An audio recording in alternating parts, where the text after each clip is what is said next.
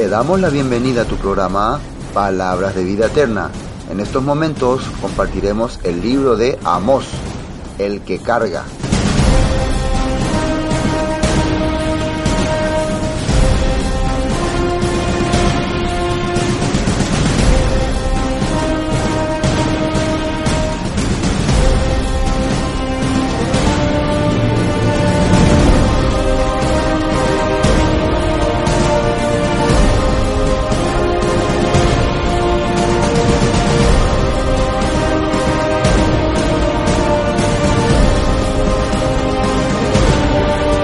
Libro de Amós, capítulo 7. Amós capítulo 7, vamos a ver. A, partir del capítulo 6, ¿no? 5, 6, se habla mucho de, de cambiar, de dejar esa actitud, de dejar este estilo de vida que estaba viviendo el pueblo de Israel. Y vamos a hacer un pequeño repasito. Amós era un, un habitante de, de una ciudad del sur de Judá, o sea, más abajo estaba de Belén, Tecoa se llamaba. Él era, ah, se puede decir, agricultor, pastor, recolector de frutas, también comerciante. También tenía la costumbre de viajar y ir por otros lugares a, a conocer. Y en una de esas, un día, tiene una revelación, tiene unas visiones. Hasta aquí estábamos viendo todo lo que el Padre quería que él anunciara a los habitantes de la tierra del norte, Samaria, Betel. Pero aquí en el capítulo 7 como que nos dice la razón. ¿Cuál fue la razón por la cual Amós tuvo ese deseo tan fuerte de ir a anunciar? Vamos a ver cuál es esa razón, por qué. ¿Qué es lo que le motivó a hacer? Y siempre eh, cuando nosotros descubrimos algo, o entendimos, entendemos algo y amamos a nuestra gente, amamos a nuestro pueblo, nuestro deseo es, ir a decirle, aunque la gente no entiende así, ¿no? La gente lo, lo toma como, como que quiere maldecirle o quiere molestarle o quiere decirle algo que no le gusta y se enoja. Siempre el que predica tiene que caer como el malo de la película. Porque cuando se va un mensaje, se va muchas clases de pensamientos. Uno tiene este pensamiento, uno este, uno esto, uno esto, uno esto. Entonces se empieza a haber distorsión. Pero ¿cómo uno puede entender si este mensaje que va hacia el pueblo viene de esa persona o viene del Todopoderoso? Viene del Eterno. ¿Cómo puede saber? Si es que conoce la escritura. ¿Verdad? ¿Cómo puedes saber si lo que te estoy diciendo viene del Padre? Si no es que yo te estoy hablando simplemente porque me cae gordo o me cae mal. ¿eh? No, el pastor no me aguanta luego. Entonces ahí hoy se deje. Se ha pillado ahí la gente, hoy se marca. Puede ser también, ¿no? Pero igual, para poder corroborar que lo que te está diciendo viene el Todopoderoso, investigar las escrituras.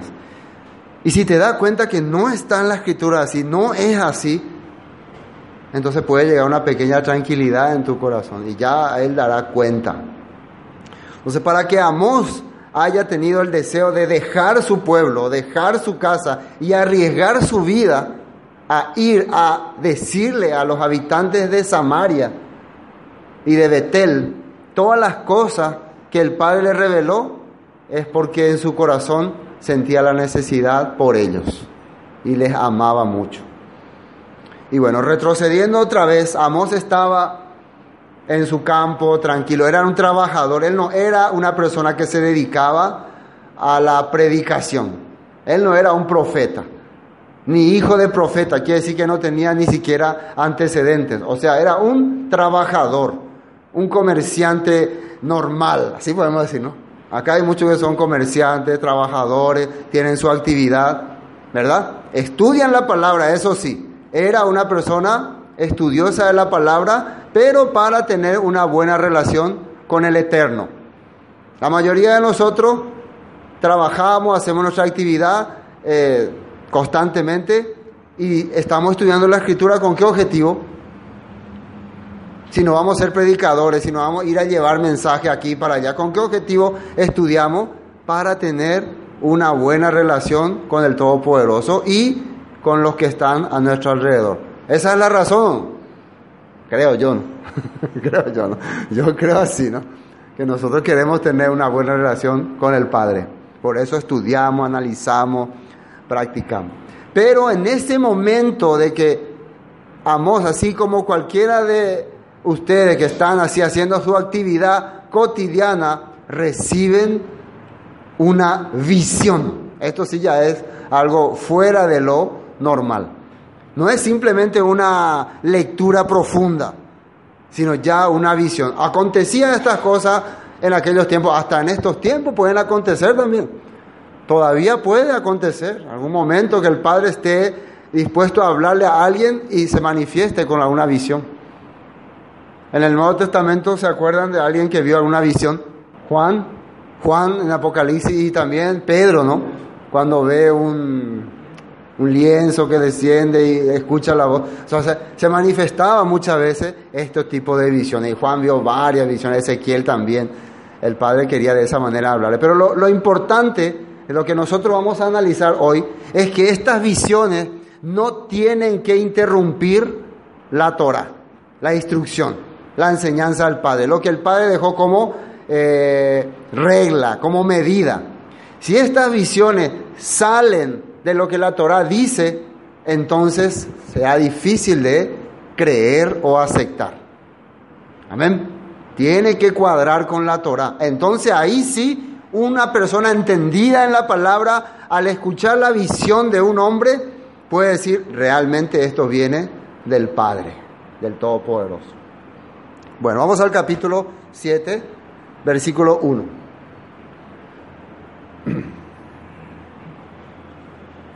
Así me ha mostrado el Eterno, el Señor.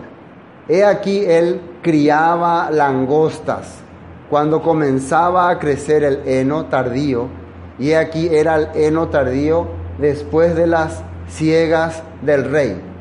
Y aconteció que cuando acabó de comer, la hierba de la tierra, yo dije, Señor eterno, perdona ahora. ¿Quién levantará a Jacob? Porque es pequeño. Yo puse otras versiones para poder tener otro, otro entendimiento. A ver, dice ahí. Tres visiones de, de destrucción, dice. Nuestro Elohim me permitió ver los saltamontes que estaba por lanzar sobre los campos de Israel. Sí, estaba más claro. Ya se había levantado la primera cosecha, la que pertenece al rey, pero faltaba levantar la segunda cosecha, la que es para el pueblo. Bueno, pues puede estar hablando literalmente sobre la, la recolección de, cosecha y sobre las plagas que se acerca y también sobre ya acontecimientos pasados o profecías pasadas que hablaban de, un, de, de, una devastación de langosta de Saltamonte que representaba a pueblos que vendrían a traer juicio tanto al rey como al pueblo, como a la comunidad. Versículo 2. Cuando vi que los saltamontes estaban comiendo hasta la hierba, le rogué a Elohim, perdona a tu pueblo, Elohim mío, ¿cómo vamos a sobrevivir si somos un pueblo tan pequeño. Entonces esto él está viendo en visión. Esto es lo que le motivó a él a dejar su vara, dejar su canasta y emprender el viaje rumbo al norte para ir a decirle estas cosas, porque se acerca algo terrible, pero esta es la primera visión, hay tres visiones más. la primera visión. Todavía, pero entonces, ¿qué hizo Amos ahí en ese momento? ¿Qué hizo él? Sí, se merecen luego esa gente que los barra, Señor. Todo, un mágico ahí de una vez por todas. Así hizo. Empezó a clamar, empezó a orar. Por favor, Señor, tu pueblo es pequeño. Si viene semejante plaga contra él, los arrasará. Veamos lo que dice la escritura referente a estos puntos, algunos textos. Joel capítulo 2. Joel era muchos años antes, 50, 60 años antes, ¿no? De, de Amós ya había visto en referente a un acontecimiento que había ocurrido en su época, el ataque de langosta, ya había visto lo que se venía, qué representaban estos bichos. ¿no? Joel capítulo 2, versículo 5 dice, como estruendo de carros saltarán, refiriéndose a las langostas, a los saltamontes, sobre las cumbres de los montes, como sonido de llama de fuego que consume hojarascas, como pueblo fuerte dispuesto para la batalla. Eso es lo que Joel en aquel entonces había entendido de estas visiones de estos bichos que arrasaban la tierra. Ya era un aviso y ahora se vuelve a repetir en tiempo de Amos. También en Apocalipsis, versículo 9, dice el, el capítulo 9, Apocalipsis 9, versículo 2, dice así. Esta visión que está viendo Juan, ¿no? También para los tiempos futuros. Y abrió el pozo del abismo y subió humo del pozo como humo de un gran horno, y se oscureció el sol y el aire por el humo del pozo. Y del humo salieron langostas sobre la tierra y se les dio poder. Esto es interesante, se les dio poder, como tienen poder los escorpiones de la tierra. Y ahí empezaron a hacer sus tragedia. Se le ordenó hacer estas cosas. Esto es en Apocalipsis, visión que está viendo Juan. Quiere decir que esta visión que vieron Joel y que veamos es también para los tiempos finales. Era literalmente para ese tiempo, los tiempos del profeta Amós, del rey Jeroboam II, y también para los tiempos finales. Versículo 20, vamos siguiendo Apocalipsis, versículo 20, vamos a saltear. Y los otros hombres que no fueron muertos con estas plagas, ni aun así se arrepintieron de las obras de sus manos, ni dejaron de adorar a los demonios y a las imágenes de oro, de plata, de bronce, de piedra y de madera, las cuales no pueden ver, ni oír, ni andar. A pesar de la desgracia y la tragedia que ocurría en esta visión que está viendo Juan en Apocalipsis, las personas que no le pasó nada no cambiaron su corazón, dice.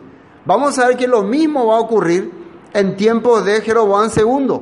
Aunque van a venir tragedia, van a venir desgracia, aunque va a venir advertencia, el corazón de las personas no cambia.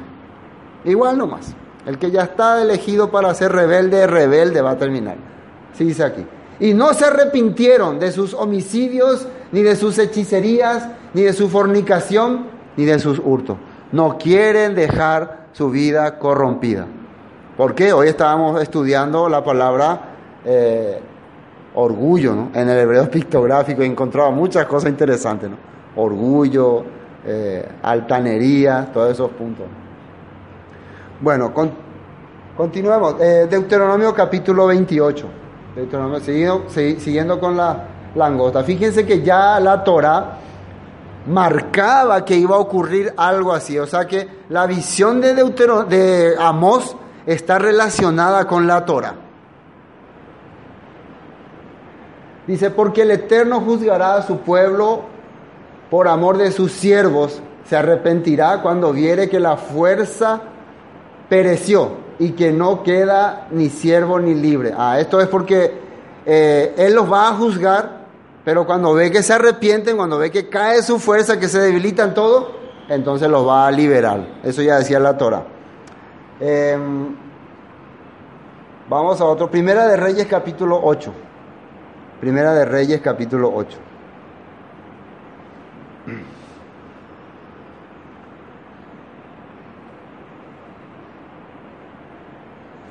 Primera de Reyes capítulo 8 Versículo 37. Si en la tierra hubiere hambre, pestilencia, tizoncillo, anublo, langosta o pulgón, si sus enemigos los sitiaren en la tierra en donde habiten, cualquier plaga o enfermedad que sea, toda oración y toda súplica que hiciere cualquier hombre o todo tu pueblo Israel, cuando cualquiera sintiere la plaga en su corazón y extendiere sus manos a esta casa, tú oirás en los cielos, en el lugar de tu morada, y perdonarás y actuarás y darás a cada uno conforme a sus caminos, cuyo corazón tú conoces, porque solo tú conoces el corazón de todos los, de todos los hijos de los hombres. Esto es lo que Salomón estaba pidiendo cuando eh, inauguró el templo. Si viene este tipo de plagas, este tipo de dificultades, sufrimiento hacia el pueblo y alguien de ellos siente, alguien de ellos se da cuenta que estamos sufriendo porque hemos fallado, estamos sufriendo porque hemos fracasado y ora, dice, clama, tú escucharás desde los cielos. Entonces vemos que esa actitud está aplicando Amós. Amós está aplicando esa actitud. Él está orando por el pueblo. Él está, él está viendo en visión. Todavía no está ocurriendo, pero está viendo en visión y lo está aplicando. 28, 38.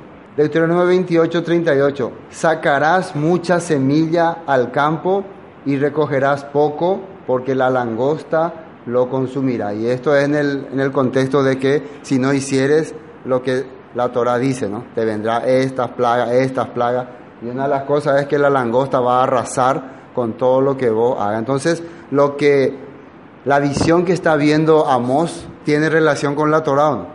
No es algo que él nomás está viendo. Entonces, cuando él vaya y les diga a los habitantes de Samaria, si ellos conocen la Torah, ellos van a saber que lo que él está diciendo es algo que estaba ya establecido. Ellos están fallando contra un artículo de la ley establecida. Ahora sí volvamos a Amos. Bueno, entonces aconteció que cuando acabó de comer la hierba de la tierra, y, eh, yo dije, Señor eterno, perdona ahora, ¿quién levantará a Jacob? Porque es pequeño. Empezó a clamar, empezó a orar. ¿Y qué ocurrió? Versículo 3, se arrepintió el eterno de esto, o sea, cambió, paró, se puede decir, ¿no? Paró. Estaba ya por venir el juicio contra estas naciones y la oración de Amós hizo que pare, ahí en la visión. Está bien, está bien. Voy a parar. Recuerden que eh, el Todopoderoso lo que quiere es el arrepentimiento de la persona. No es que quiere juzgarle. Ay, más yo quiero juzgarle, pero ay, por causa de este Amós no puedo. No. Eso es lo que él busca. Entonces, al aparecer una persona que clama, que siente, que ora por perdón, suficiente el corazón del Padre para, detiene. Bueno, eh, versículo 4. El Eterno, el Señor me mostró así. He aquí, el Eterno, el Señor, llamaba para juzgar con fuego y consumió un gran abismo, un gran mar, ¿no? Y consumió una parte de la tierra. La segunda visión que vio ya se refería a, un juicio con fuego, e inclusive consumía el mar y una tragedia terrible, gran parte de la tierra, dice, podemos decir que es la tierra de Israel. ¿Y cómo se habrá sentido si cuando vio la langosta, lo que era un ejército innumerable, atacar, cómo se habrá sentido Amós cuando vio esto? También se, ¿cómo se puede decir? Se, asustó, se, sintió mal, ¿no? Lloró, ¿no? Viendo que su país, su gente, era arrasado por el fuego. ¿Qué dice el versículo 5? Y dije, Señor eterno, cesa ahora, para. ¿Quién levantará a Jacob? Porque es pequeño. Nuevamente él clamó y oró por favor, Señor, para, por favor, no. ¿Qué va a pasar con Israel si con Jacob, que es un pueblo pequeño, por favor? Clama. Nuevamente, ¿qué dice? Se arrepintió el Eterno de esto, no será esto tampoco, dijo el Eterno el Señor. Entonces, cada vez que Amós está clamando, es como que él estuviera recibiendo la carga del pueblo. En estos momentos, él está viendo esto en visión. Mientras en Samaria, ¿cómo se vive? La gente vive tranquilo, vive feliz, adorando a sus ídolos, haciendo sus corrupciones, menospreciando al pobre, corrompiéndose, bebiendo vino, viven la vida feliz. Mientras Amos está cargando todo ese juicio que es para ellos sobre sus espaldas. De ahí el nombre, ¿no? El eterno cargan.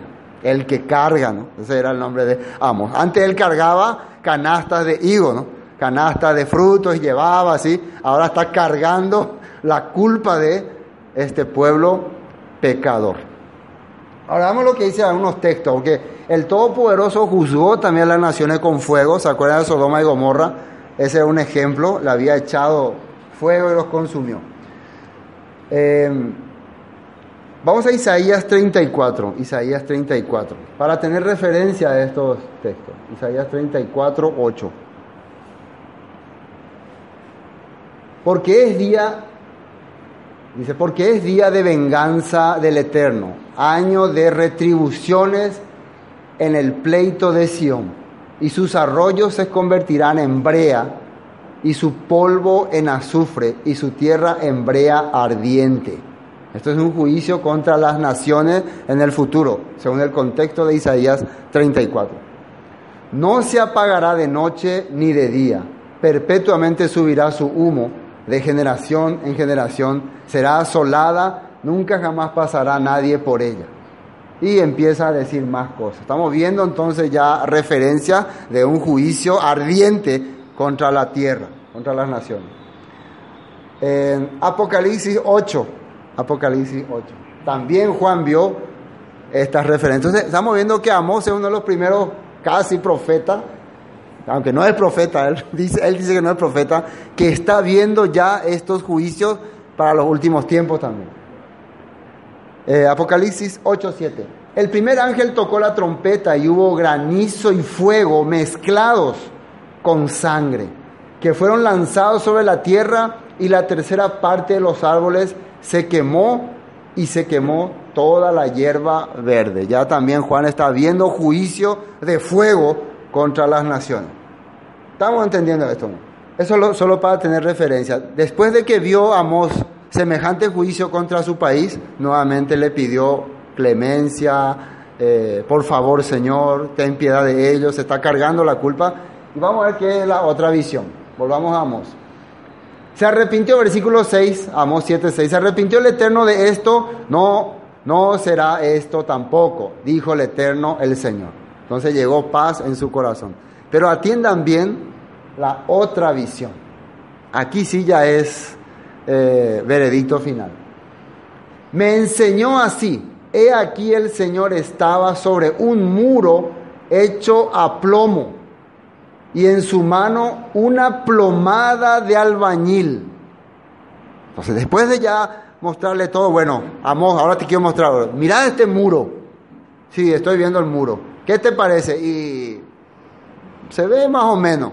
Bueno, ahora vamos a medirlo. O sea, vamos a eh, sacarle su nivel, se dice. Eh, sacarle su nivel. Vamos a ver cómo está. Le mostró el muro y le mostró que se hizo con, de acuerdo a una plomada. Ese muro representa la vida de, del pueblo. El muro representa lo que has vivido, lo que has hecho. ¿Sí o no? Eso representa. Entonces, de acuerdo a cómo hiciste, cómo usaste tu plomada, entonces va a estar tu muro. Si usaste todo mal tu plomada, ¿cómo te va a salir tu muro? Un desastre, un caos. Bueno, me enseñó así, aquí el Señor estaba sobre un muro hecho a plomo, Él estaba encima, entonces para medir, y su mano una plomada de albañil. El Eterno entonces me dijo, ¿qué ves, Amos?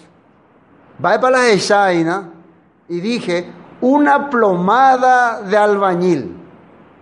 Y el Señor dijo, he aquí yo pongo plomada de albañil en medio de mi pueblo Israel. No lo toleraré más.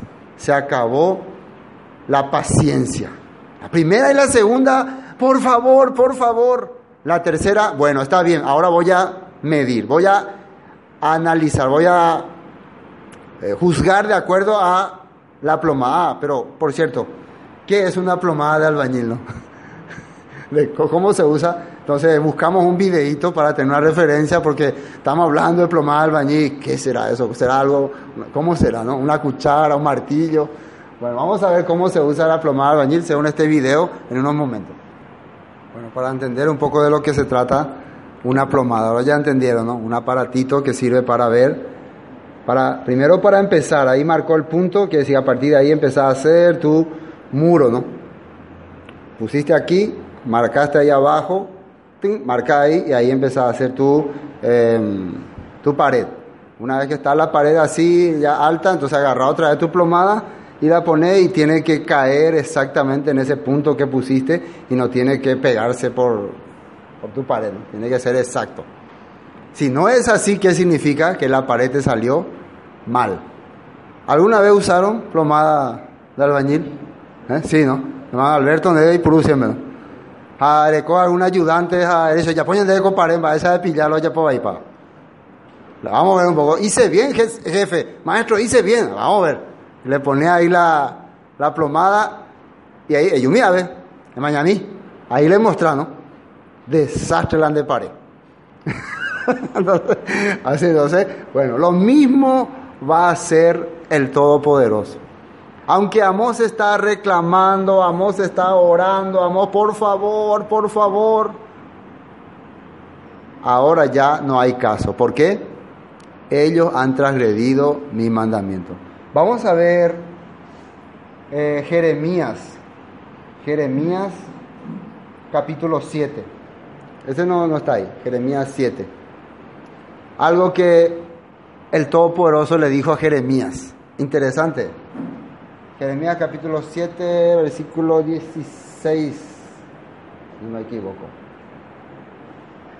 Tú pues no ores por este pueblo, ni levantes por ellos clamor, ni oración, ni me ruegues, porque no te oiré. Duro eso, ¿no? Que el Todopoderoso le esté diciendo a Jeremías, ya, a nivel de hora, a nivel más no voy a escucharte. Porque mientras Jeremías, oh Señor, perdona a tu pueblo, el pueblo feliz derrochando pecado, pecando cada día más, inclusive menospreciando a Jeremías. Y la Torah establece un pacto, o sea, una, un decreto. No lo hace, no lo cumplí, entonces viene estos juicios sobre vos. Y llegó hasta ese punto. ¿No ves lo que estos hacen en las ciudades de Judá y en las calles de Jerusalén? Los hijos recogen la leña, los padres encienden el fuego y las mujeres amasan la masa para hacer tortas a la reina del cielo y para hacer ofrenda a dioses ajenos para provocarme. Mientras vos estás clamando por ellos, ellos siguen felices con sus fiestas paganas, con sus tradiciones, con sus costumbres. Por favor, Jeremías. Ahora sí quiere, pero no te voy a escuchar. O sea, quiere decir, mi juicio se va a cumplir. Ya yo puse mi plomada y encontré que esta pared está mal. Y si ustedes son albañiles y se le contrató para hacer un buen trabajo y vienen y ponen la plomada y la pared está mal, ¿cuál es la solución para esa pared? ¿Eh? ¿Eh? Hay que echarnos. No hay, si ya, si ya me diste con la plomada y no cuadró, fuiste ya. Eite paite, llegué llegué de nuevo. Porque esa pared no va a funcionar, no va a servir. ¿Cuál es la ploma? ¿Qué es la plomada en la mano del Padre?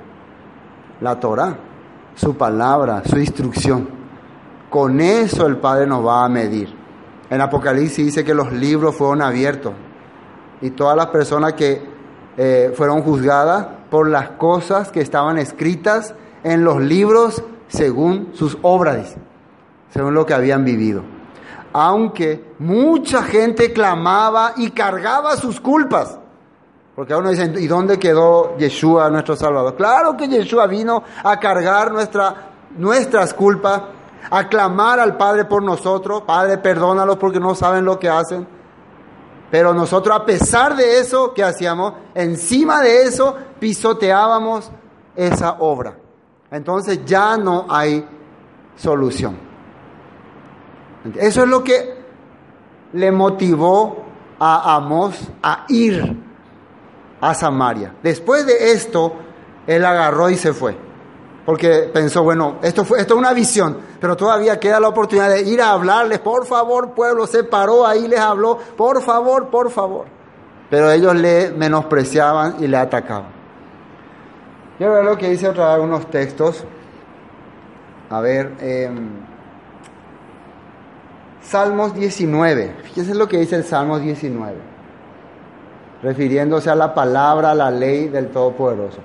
La ley, la Torah del Todopoderoso, la instrucción del Eterno es perfecta. La plomada del Señor es perfecta, no va a fallar. Si Él empieza a medir tu vida con su plomada y hay desperfecto, entonces se va a notar, porque su ley, su instrucción es perfecta. Nuestra vida sin su guía, no. La ley del Eterno es perfecta, que convierte el alma. El testimonio del Eterno es fiel, que hace sabio al sencillo. Los mandamientos del Eterno son rectos, que alegran el corazón. El precepto del Señor es puro que alumbra los ojos.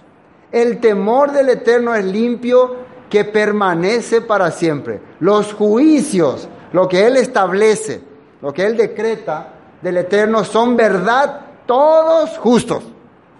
Entonces, aunque Jeremías está escuchando, no ore más por ello. ¿Qué puede decir? Porque estos son decretos establecidos de acuerdo a su Torah, a su ley. No puede decir nada, aunque parece injusto, Señor, parece... Pero mira lo que ellos hacen. Mientras vos estás orando, clamando, ellos siguen amasando a la reina del cielo. Sus esposos se van a cortar leña para ofrecer sacrificios a dioses paganos. Siguen viviendo la vida corrompida. Ande, por favor, Señor. ¿No? Ellos están pisoteando tu clamor. Están menospreciando tu esfuerzo yo decreté ya. Duro estas cosas, pero tenemos que escucharlo. Nañas en ah, cosas ciertas. La verdad no cuadra, no, una iglesia venía a escuchar todo, juicio, juicio. Yo quiero escuchar la gracia, el Padre me ama, me perdonó, me dio la vida, estoy salvo. Pero esto está en la escritura y está en nuestro programa y tenemos que avanzar. Y el Padre quiere que sepamos, el Padre quiere que entendamos, quiere que veamos. Después, Deseables son más que el oro y más que mucho oro refinado y dulce más que la miel y que, que la que destila el panal. Tu siervo es además amonestado con ellos. En guardarlo hay grande galardón. ¿Quién podrá entender sus propios errores? Líbrame de los que me son ocultos. Y así continúa diciendo muchas cosas. Vamos a otro texto. Apocalipsis capítulo 11, versículo 1. Apocalipsis 11 cuando eh, Juan estaba viendo una visión, se le muestra un, el, templo, un templo y se le da algo para medir. Entonces me fue dada una caña semejante a una vara de medir y se me dijo, levántate y mide el templo de Elohim y el altar y, y a los que adoran en él. Y empieza a hablar toda una referencia de un cálculo exacto y perfecto. Este templo tenía medidas exactas, medidas perfectas, porque eran diseñados por hombres de fe. Estaban ahí viviendo, eran parte de ese templo hombres de fe, hombres justos. Pero lo que va a ser medido por Dios en Samaria, el muro de Samaria era imperfecto. Vamos a ver otro texto. Em, a ver, Segundo libro de Reyes capítulo 21. Segundo libro de Reyes capítulo 21. Y extenderé sobre Jerusalén.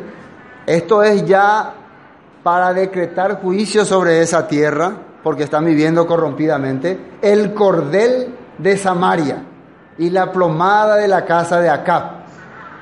Y limpiaré a Jerusalén como se limpia un palo que se friega y se vuelve boca abajo. El cordel y la plomada de, Samaria de acá. O sea, lo que usé para medir a Samaria, a la casa de Acad, a Israel, a tribu del norte, voy a usar para medir también a Jerusalén, que en estos momentos están viviendo en corrupción. Y eso era la ley, la Torah. Bueno, em, vamos a ver Juan capítulo 3. Esto quiero ver, después avanzamos ya en Amos. Juan, parece que está último. O después nos vamos a ver eso, después nos vamos a continuar con Amos, vamos a terminar esta parte de la plomada. Bueno, y el Eterno entonces me dijo, ¿qué ves, Amos? Y dije, una plomada de albañil. Y el Señor dijo, he aquí yo pongo plomada, o sea, pongo mi, mi ley, mi estatuto, mi decreto de albañil en medio de mi pueblo Israel, no lo toleraré más. Y fíjense una cosa aquí, aquí no aparece más el clamor de Amós. ¿Ustedes ven que Amós está clamando algo? Ya no, no. Ya entendió el decreto y el juicio del Todopoderoso es justo. Si Él va a juzgar a este pueblo conforme a su ley, bueno, ¿qué puedo hacer yo? Si yo quisiera que interrumpa ese juicio, entonces me estaría convirtiendo en un rebelde. Si yo quisiera, igual nomás aceptar esta pared, que pico tanto, entonces no funciona, ¿no? Si una plomada dice que esta pared está mal, la única solución que hay es derrumbarla, no puede darle ninguna otra opción, ninguna otra manifestación. Los lugares altos de Isaac serán destruidos, los santuarios de Israel serán asolados, y me levantaré, y me levantaré con espada sobre la casa de Jeroboam. Jeroboam segundo. Esto es el decreto que el Todopoderoso le puso a Amós, pero a pesar de eso, Amós se fue y habló y clamó y quiso convencer al pueblo bastante. Y de acá se encuentra ya en el, en el siguiente versículo con el sacerdote de Betel, Amós y Amasías. Amasías era el sumo sacerdote que dirigía ahí toda la religión en Samaria, en Betel. Para ese entonces, explicando otra vez este punto, para ese entonces en Samaria había la religión oficial que era la que Jeroboam estableció, que era adorar a Adonai, adorar al Eterno, pero de acuerdo a los puntos que Jeroboam primero había establecido, años atrás, cuando se, se, separó del reino. Esto ya era en muchos años después, ¿no? Año 700 por ahí. Bueno, entonces, ¿qué quiere decir? Ellos tenían sus propias fiestas bíblicas, o sea, sus propias fiestas, tenían sus propios sacerdotes, tenían su propia manera de adorar, también tenían algunos ídolos ahí, toda una mezcla de religión, o sea, igualito que en este tiempo. Se adora al único Elohim, al Dios de Israel, pero a la manera de los pueblos paganos. Entonces, esa era la religión oficial. Y aparte, Jeroboam II había establecido también los cultos a las otras creencias, como a Baal, a Astarot, a todo otro, hasta a los que creían así como a, el pueblo judío. También había una minoría, un grupo que creía como creen en Judá. Pero eran así insignificantes. La religión oficial era la de Betel, la, de, la que se estableció en el tiempo de Jeroboam primero. Entonces, quiere decir una mezcla de creencias. Entonces, viene aquí ahora Amós y le dice lo siguiente. Entonces, el sacerdote Amasías de Betel, esto continuando otra vez, este es como la primera parte, es como mostrándonos por qué Amós tuvo el deseo de venir a predicar en Samaria, esa primera parte, las visiones que vio. Eso fue antes de que él haya hecho el viaje. Ahora nuevamente vuelve a continuar el capítulo como estábamos en el 6, que él estaba clamando, hablando, diciendo al pueblo, hablando de un muro, diciéndole así, así, así. Y una vez que fue hasta Betel, hasta donde estaba el santuario, a decir las cosas, se le aparece ese este sumo sacerdote, este sacerdote, y le dice estas palabras envió a decir a Jeroboam, rey de Israel, Amós se ha levantado contra ti en medio de la casa de Israel, la tierra no puede sufrir todas sus palabras. Entonces, él envió un mensaje, a él fue como un, ¿cómo se puede decir? Yaguaí. ¿Eh? ¿Cómo se le puede decir? Alguien que, hmm, con que así anda este hombre diciendo, ¿no? Ve, espere, voy a, voy a carta para Jeroboam. Señor Jeroboam, acá vino un profeta de Judá, Señor Rey, excelentísimo Jeroboam, diciendo que así así ocurrirá, que así así sucederá, que usted morirá, así cosas terribles, ¿no? Empezó a hablar para acusarle a Amós de rebelde. No de acusarle de que está predicando la palabra y hablando lo que dice la Torah, sino de rebelde contra el reino.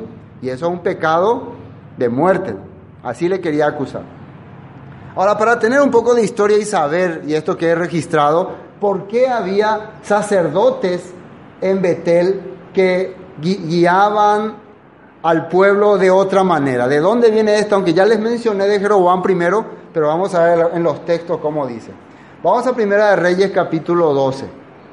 Primera de Reyes capítulo 12. Todo comenzó con Jeroboam primero, unos 250 años atrás. Dice así, hizo también, este es Jeroboam primero, no se confundan con Jeroboam segundo, el que estamos hablando en Amós es Jeroboam segundo, año 750, Jeroboam primero, año 900 por ahí. ahí.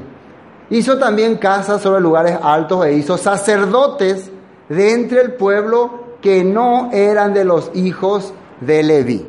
Entonces los sacerdotes que estaban ministrando en Betel, en Samaria, en el norte, no eran de la tribu de Leví. La primera falta ya que se cometió ahí. Otro texto. En primer libro de Reyes 13:32. 13:32.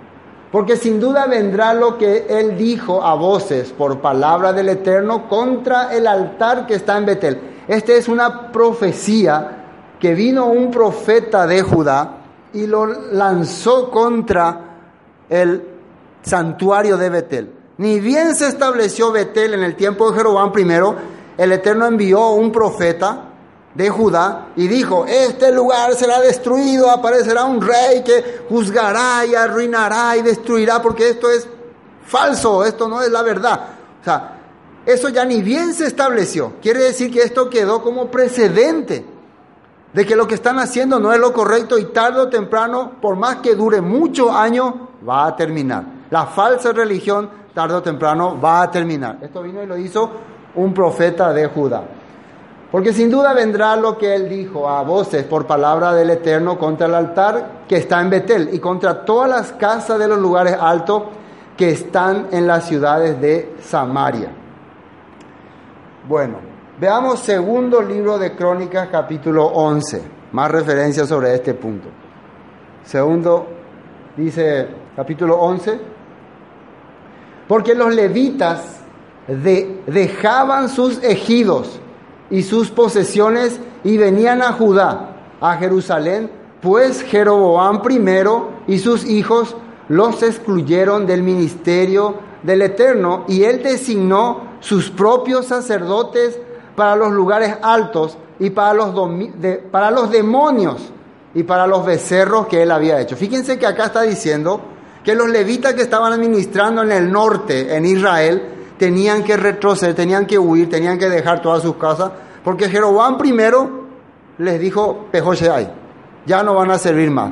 ¿Y por qué? Porque él estableció sus propios sacerdotes. ¿Cuál es la diferencia con los sacerdotes de Leví y los sacerdotes establecidos por Jeroboam primero? Que Jeroboam primero cambió todas las cosas establecidas en la Torah y los sacerdotes de Leví hacían lo que dice la Torah. Entonces por eso no le querían. Fuera de acá. Quiere decir que si vos sos un predicador o un pastor o un siervo del Eterno que quiere hacer las cosas que dice la Torah, ¿qué van a hacer? La religión oficial, ¿qué van a hacer contigo? Te van a expulsar. Te van a, fuera de aquí. No sos digno de servir en nuestra congregación. Si vos haces como ellos quieren, si vos seguís el estatuto que ellos establecen, podés ser su pastor, su líder, su reverendo, lo que sea. Bueno, vemos entonces acá que los levitas, como Jeroboam cambió la manera que estableció el Padre en la Torah, tenían que abandonar todo y irse todo a Judá. Qué terrible, ¿no? Y eso fue lo que fue corrompiendo al pueblo durante mucho tiempo y en estos tiempos también. Tenemos muchísimos líderes, muchísimos predicadores que enseñan o hablan o dicen las cosas de acuerdo al plan o al programa que le planteó su denominación. Este es el programa que tenemos, mi amigo pastor, esto tener que ir a predicar a la gente.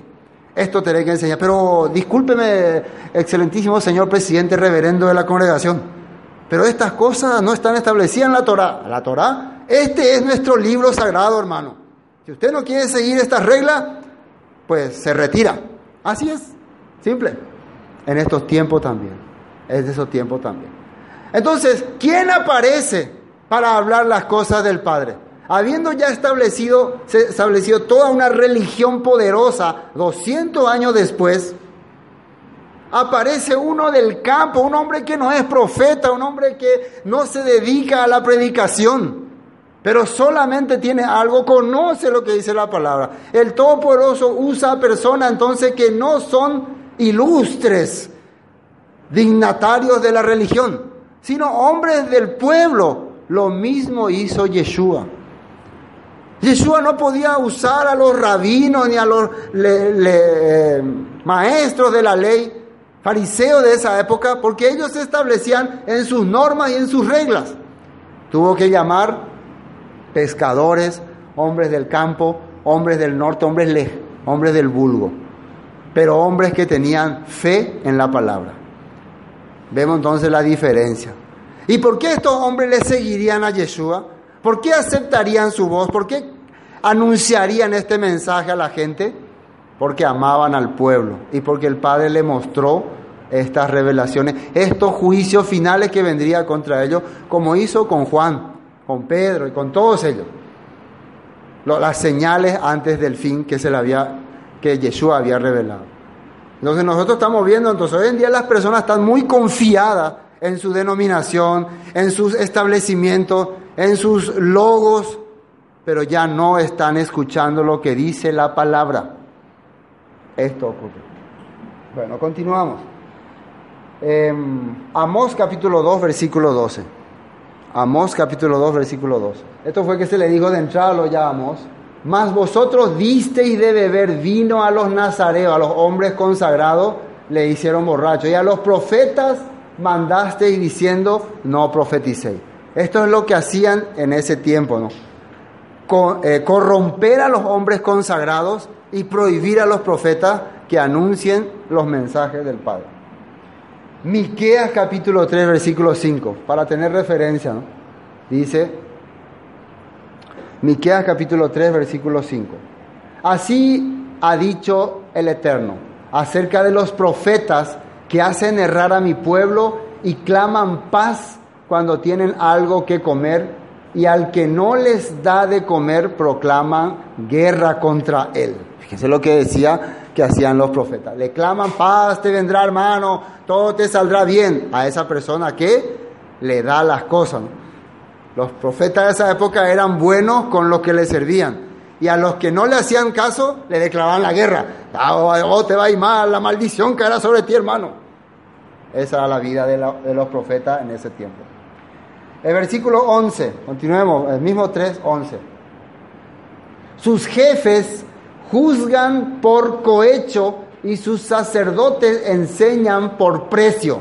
Y sus profetas adivinan por dinero y se apoyan en el Eterno diciendo, no está el Eterno entre nosotros, no vendrá mal sobre nosotros.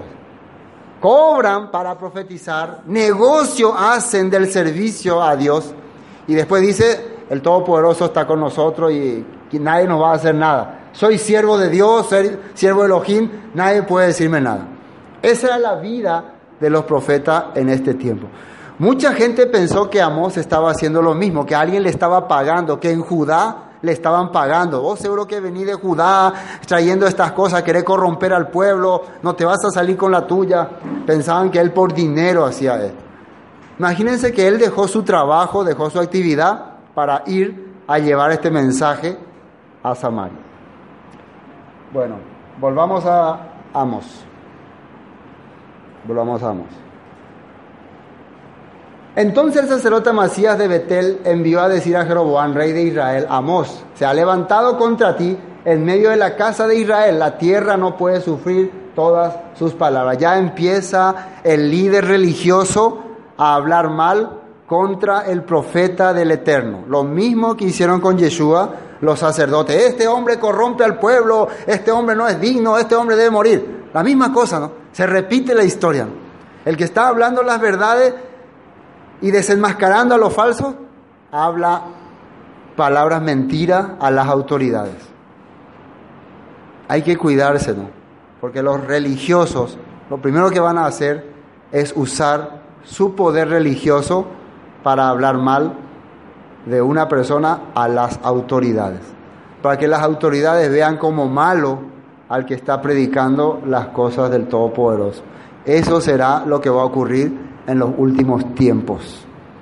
No se sorprendan cuando eso empiece a acontecer.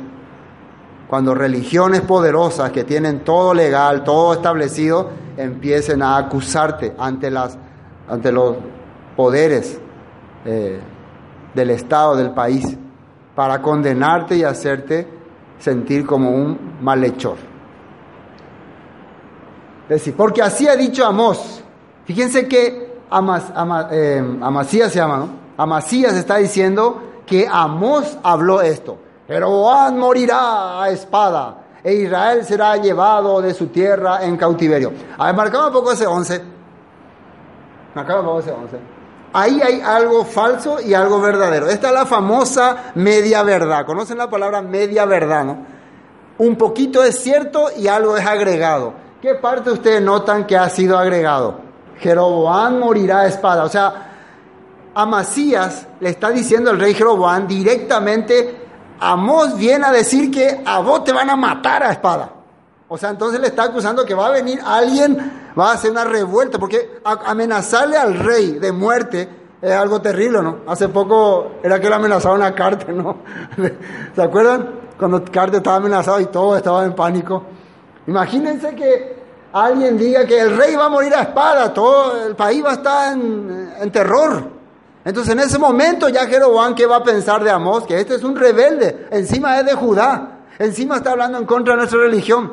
No, ese es el hombre que te acusa con media verdad. La otra palabra sí es cierta, que serán llevada cautiva. Porque esto sacó a Amós de la Torá. Eso es lo que la Torá dice. Deuteronomio 28 claramente habla, serás llevado y tu rey será llevado y habitará. Lo que sí el Todopoderoso le había dicho a Amós era que levantaré espada contra la casa de Jeroboam. ¿Qué quiere decir esto? guerra, voy a hacer que fracase su gente. Y si ustedes empiezan a analizar, después cuando estudiemos más eh, de los reyes, después de Jeroboam sus hijos se empezaron a traicionar entre ellos y empezó a haber asesinato aquí. El primo le mató al sobrino, el hermano mayor le mató al hermano menor y cada uno agarraba el puesto, así se hicieron. Después de Jeroboam, aunque él reinó muchísimo tiempo, prosperó el país, hizo que crezca el país, nunca antes la tierra del norte fue tan próspera, pero cuando él muere, sus hijos gobiernan, se arruina el país. La abundancia, el derroche, después a los herederos no le da sabiduría. No entendieron cómo gobernar y cada uno peleaba por el puesto, mientras los asirios iban conquistando las fronteras. Eso vimos cuando estudiamos el libro de Oseas. Mientras ellos se peleaban por el poder, los asirios invadían acá, invadían acá, destruían ciudades, destruían acá. Eso es lo que le está profetizando Amós a Jeroboam. Levantará espada contra tu casa. Pero este profeta falso dice, no, dice que a ti te van a matar a espada para hacerle sentir mal a él. Lo mismo hicieron con Esteban. ¿Se acuerda de Esteban? Que habían dicho, este anda diciendo que destruirá el templo y cambiará las leyes. Así dicen. Así es, que, que ya no seguiremos más las leyes de Moisés y así le acusaban. La gente que es religiosa y que no sigue la palabra, siempre le va a agregar algo cuando te acusa. Siempre le va a poner una pizca de su maldad. Tengan cuidado con ese punto. Y Amasías dijo, Amos, esto ya le habla Amasías a Amos, vidente, vete Después de haber dado este comunicado, él viene y le habla a Amós y le dice, vidente, es como decirle hombre que, que, recibe revelaciones, vete, huye a la tierra de Judá y come allá tu pan y profetiza allá. En síntesis le está diciendo, mira, el rey ahora te va a buscar, porque él, él le acaba de decir tremenda información, y ahora le está diciendo, mira, yo te quiero salvar, yo no quiero que te pase nada, yo veo que vos sos un hombre de Dios. Huí a Judá. Como diciendo, jaque la rey con y posí, de Ari. Va a venir encima tuyo. Pero él mismo provocó eso y ahora él mismo quiere hacerle huir a él. Andate nomás, corre. anda a profetizar allá, allá te van a pagar bien. Se come pan, allá te van a dar sustento. Así le habla. Y profetiza allá. Y no profetices más en Betel, porque es santuario del rey y capital del reino. Marcamos otra vez ese 13. No necesitamos escuchar tus palabras, porque nosotros ya tenemos luego nuestra doctrina, conocemos muy bien la Biblia, este es el santuario real, aquí se estableció la manera de adorar al Todopoderoso, el rey tiene su morada acá, aquí habita los elementos sagrados del país. Eh. ¿Escucharon ya alguna vez este tipo de respuesta? Especialmente de los líderes religiosos y de sus miembros que se sienten satisfechos con su denominación porque tiene todo. Tenemos edificio, tenemos argumentos, tenemos doctrina, tenemos libros, tenemos todo para enseñar. ¿Cómo va a venir alguien de Tecoa, un campesino que es eh, boyero, pastor, a querer decirnos, va, esa coana? Pero me veo raro, vea. No, es como para no aceptar, ¿no? Am, eh, amos, será. Mañana era orecore, fero templo. Mañana un sacerdote. Cuántos rollos escritos por nuestros sabios. Cuántos argumentos, cuántas cosas. Muy con ese, con ah, palabra y. Nuestro país es próspero. El rey es el rey más próspero que ha habido en todo el reino del norte. Hemos derrotado a filisteos, a asirios. ¿De dónde vos salí con esta enseñanza? ¿De dónde sacó Amós esa enseñanza? Si no existiera la Torah, Amasías tuviera razón, ¿sí o no? Si no existiera la Torah. Las religiones de hoy en día también tendrían razón cuando nos muestran todo su poder, toda su actividad, todo su poderío, si no existiera la Torah. Si no existiera la Torah, la verdad cuando yo veo a esa congregación tal crecer así, tener miles de miembros, hacer mucha actividad, Sí, sí voy a decir que Elohim está con ellos, Dios está con ellos, ¿verdad? Porque la mayoría de las personas, esos son los argumentos. Si Dios no está con nosotros, ¿por qué hacemos esto? ¿Por qué vamos allá? ¿Por qué enviamos misioneros en todas partes? ¿Por qué se abren las puertas en todos, en todos lados? Es pensana será. O ingo y andellar ahora en día. Cierto, cuando yo veo todas estas cosas, es cierto. Lastimosamente, la Torah no dice así. La Torah dice lo contrario. Por eso, Manasés, un rey de Judá, cuando se enteró que la Torah es lo que le contradecía, ordenó, destruyan todos los rollos de Torah que existan. Porque cada vez que él quería decretar algo, decía, no, Señor, en la Torah dice que no hay que hacer así. Ah, ahora quiero hacer, no, en la Torah dice que no hay, ah, no, destruyan todo. No le gustaba. Estamos en la misma, estamos igual. La Torah muchas veces es, ay. bueno. No profetice más en Betel porque es santuario del rey y capital del reino. No, no, coteí la de predicación y de profeta campesino y. Entonces respondió Amós, este es el decreto también que viene de la Torah. Por un momento yo pensé que era una rabia de Amós, tipo que te, te hace enojar cuando alguien te dice así. Pero no, él era un hombre entendido. Y dijo a no soy profeta. Ahora, marcamos esa palabra. ¿Por qué dice él que no es profeta? ¿Qué en ese momento estaban entendiendo ellos por profeta? Habíamos leído en Miqueas, habíamos leído en, Reyes. Los profetas de esa época trabajaban por dinero. ¿Qué quieres que te diga, oh rey? Quiero que me digas cómo eh, prosperarás y triunfarás y ganarás y Ah, ya está bien, páguenle a ese profeta. Ese era el nombre de profeta en aquel tiempo. ¿Qué les parece?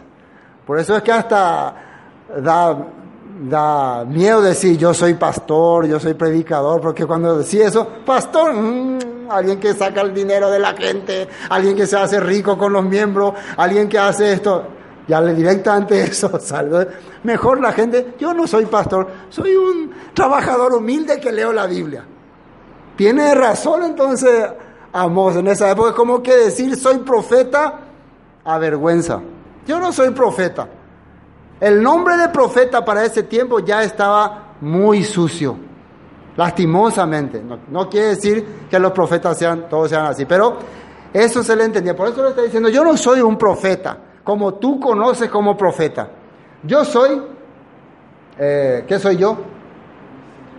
Eh, sino que soy boyero, recojo higos silvestres, soy un recolector de fruta, soy un agricultor, soy un hombre del campo, soy un trabajador. Estoy haciendo esto porque sentí la necesidad de decirle la verdad.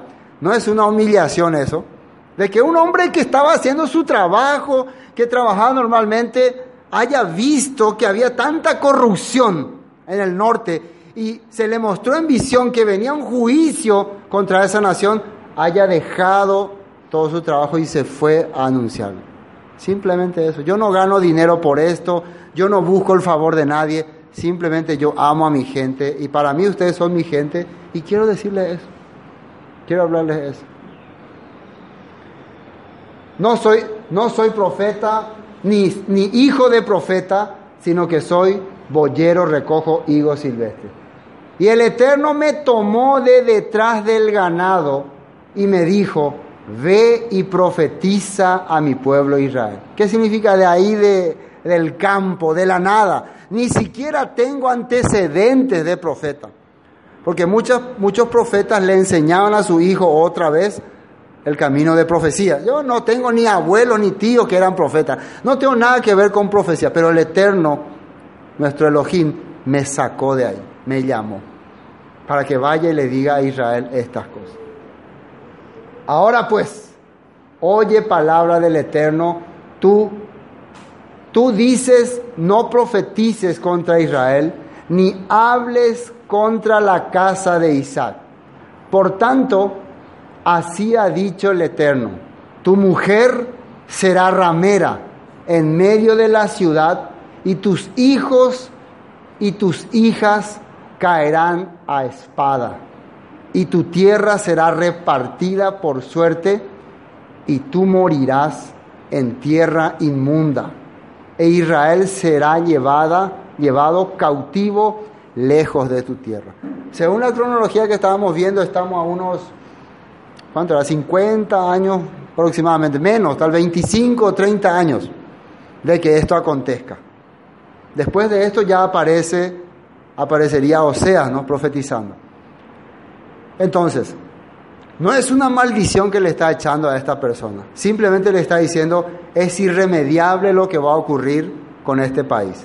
Pero el Eterno me mostró detalladamente en tu caso qué va a ocurrir, ya que estás interrumpiendo la esperanza, la última esperanza para que alguno cambie su corazón. En especial te voy a decir lo que te va a pasar. Tu esposa va a ser ramera en medio de la ciudad y tus hijos y tus hijas caerán a espada. Esto es típico y normal que ocurra cuando hay una invasión, cuando hay un ataque. Las mujeres eran usadas, violada, desastre, ¿no?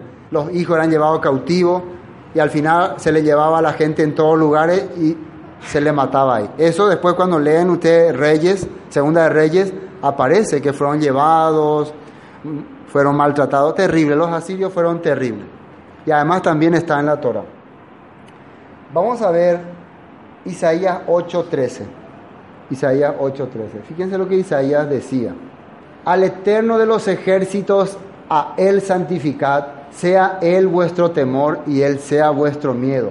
Entonces Él será por santuario, pero a las dos casas de Israel, por piedra para tropezar y por tropezadero para caer, y por lazo y por red al morador de Jerusalén. Si no poned, esto le está diciendo el Eterno a Isaías, para que le clame al reino de ese tiempo, no confíe en el hombre, no confíe en la religión, confía en el Todopoderoso. Si confía en el Todopoderoso, Él va a ser un santuario para ti. Pero para las dos casas de Israel que están confiando, en ese momento era el ataque de justamente de los asirios, después de haber conquistado a Samaria, el próximo objetivo era Jerusalén, entonces había un, terror en la gente de Jerusalén, de Judá, ellos querían hacer alianza con otros pueblos. No confíen en ellos, confíen en el Todopoderoso y Él los hará triunfar.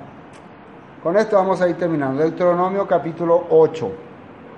Deuteronomio 8, 19. 8, 19.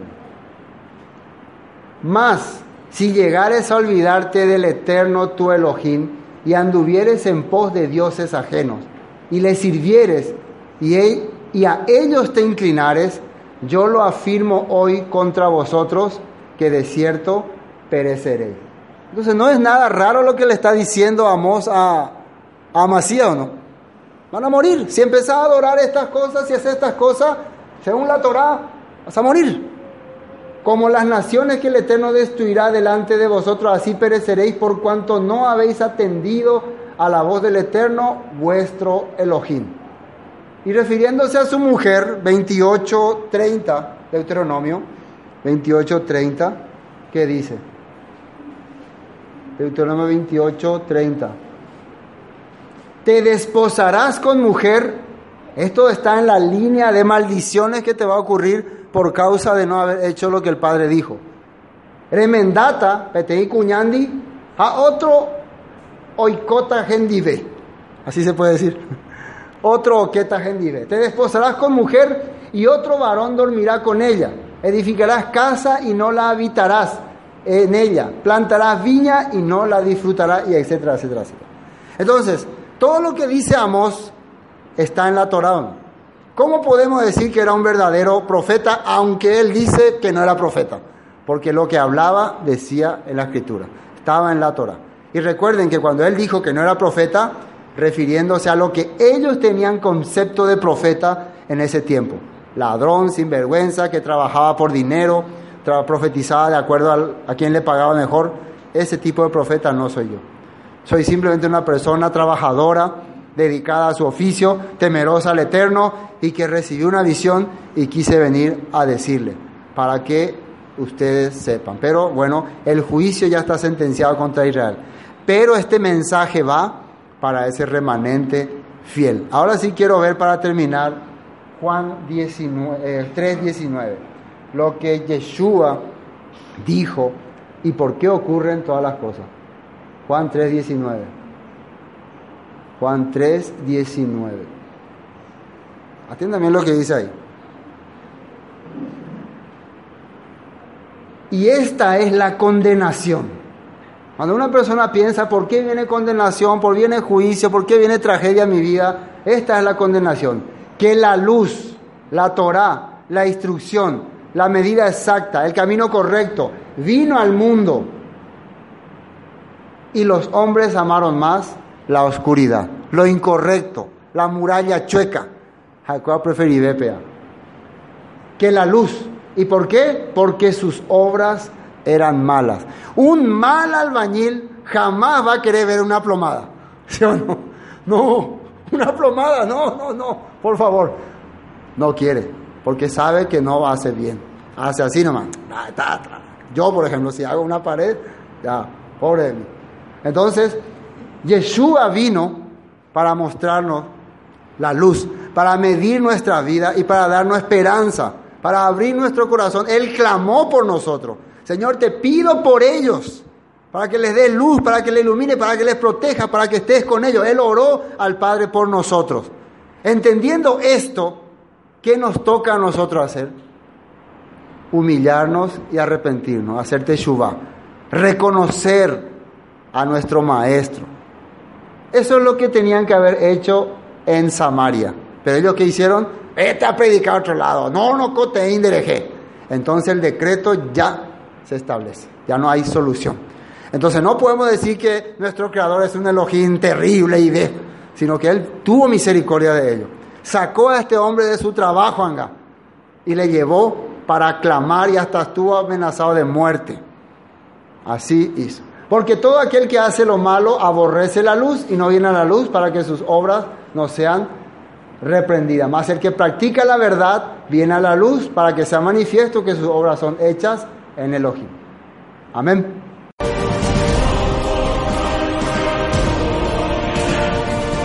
Esto fue Palabra de Vida Eterna con el estudio del libro de Amós. Bendiciones y hasta pronto.